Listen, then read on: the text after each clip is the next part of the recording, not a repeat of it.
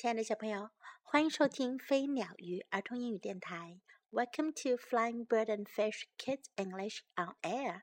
This is Jessie. Jessie 老师曾经讲过一个 Sam, What are you doing? Sam，，你在做什么的故事。那个故事啊，讲到了 Stella 和 Sam 两姐弟的日常趣事。今天我们要讲他们的另外一个故事。Good morning, Sam. 早上好，山姆。Sam called Stella. Wake up. Stella 叫道：“山姆，快起床。” I'm awake, yawned Sam. I think. 我醒着呢，山姆打着哈欠说：“我觉得我醒着呢。” I'll help you get dressed," said Stella. Stella 说：“我帮你穿衣服吧。” No, said Sam. I can do it myself. 不，Sam 说：“我自己能穿。” Are you sure? 你确定吗？Yes, said Sam. 当然，Sam 说。Hurry up, then, said Stella. Stella 走了出去，她说道：“快点儿。” I'm hurrying," said Sam. 我在快的啦，Sam 说。他还在床上跟他们的小狗狗一块玩了起来。Stella, help! called Sam. Sam 突然叫了起来：“Stella，救命啊！My head grew bigger in the night. 我的头一晚上长得更大了。”原来他脱睡衣脱不下来了。No, it didn't," said Stella. Stella 说：“才没有呢。” Stella 帮山姆把他的衣服从他的头上拽了下来。“Oof!” said Sam. 山姆叫道：“哎呦！”Stella called Sam. I can't find my underpants. 我找不到我的小内裤啦，Stella！山姆叫道。Did you look in the bottom drawer? asked Stella. Stella 问他最底下的抽屉你找了吗？山姆整个人爬到抽屉里去。I'm looking, said Sam. 我正在找呢，他说。Sam, said Stella, are you in there? Stella 问山姆：“你在那里面吗？” Stella 找不到山姆啦，原来山姆躲到抽屉柜的后面去了。Yes, answered Sam. 他回答说：“当然啦，我在里面呢。” Stella, help! called Sam. Stella，快救命啊！山姆又叫了起来。他又出什么状况啦？I can't see. Did you turn off the light? 我看不见。你是不是把灯都关了？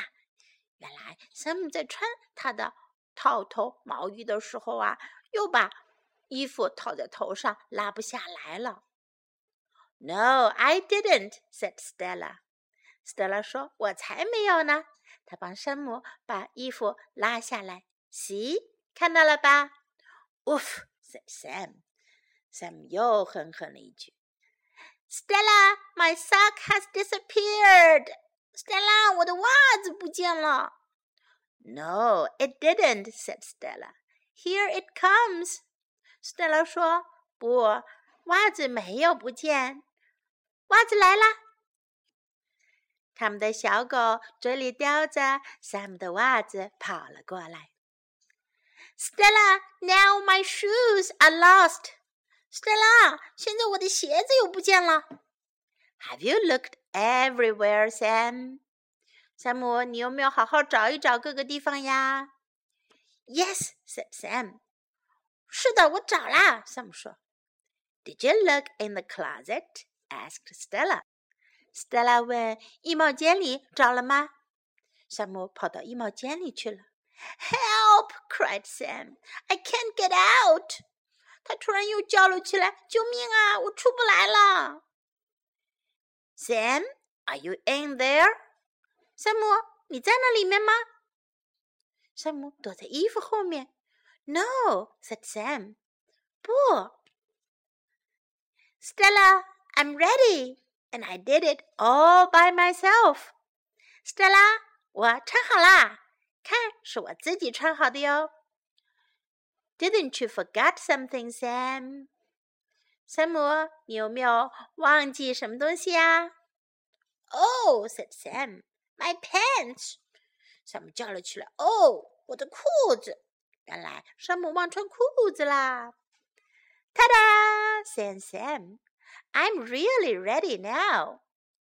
山姆高兴地唱了起来：“啦啦啦，我穿好衣服啦！”Finally, said Stella. Stella 说：“终于穿好了，Let's go，我们走吧。”Stella said Sam. Sam 说：“Stella，what now?” sighed Stella.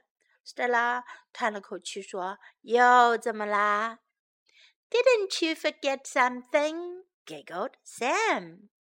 山姆咯咯咯的笑着说：“你有没有忘记什么东西呢？”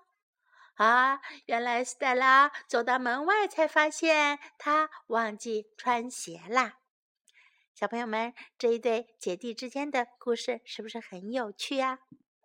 他们之间的对话有很多非常有用的句子，你在平时都可以用得到，跟他们来学习一下吧。Wake up，醒来，起床。Wake up，wake up，wake up。I'm awake，我醒着呢。I'm awake. I'm awake. I'll help you get dressed. 我来帮你穿衣服。Get dressed，穿上衣服。I'll help you get dressed. I'll help you get dressed. I can do it myself. 我自己会穿，我自己会做。这个句子非常有用。 小朋友们平时碰到自己会做的事情，如果爸爸妈妈或者家里人要帮你做，你就可以说：“I can do it myself. I can do it myself. I can do it myself.” Are you sure？你确定吗？真的吗？Are you sure? Are you sure? Hurry up！赶快！Hurry up! Hurry up! I'm hurrying，我很快的啦，我在赶快的啦。I'm hurrying, I'm hurrying. I can't find my underpants. Underpants 内裤。I can't find my underpants. 我找不到我的小内裤啦。Find 发现找到。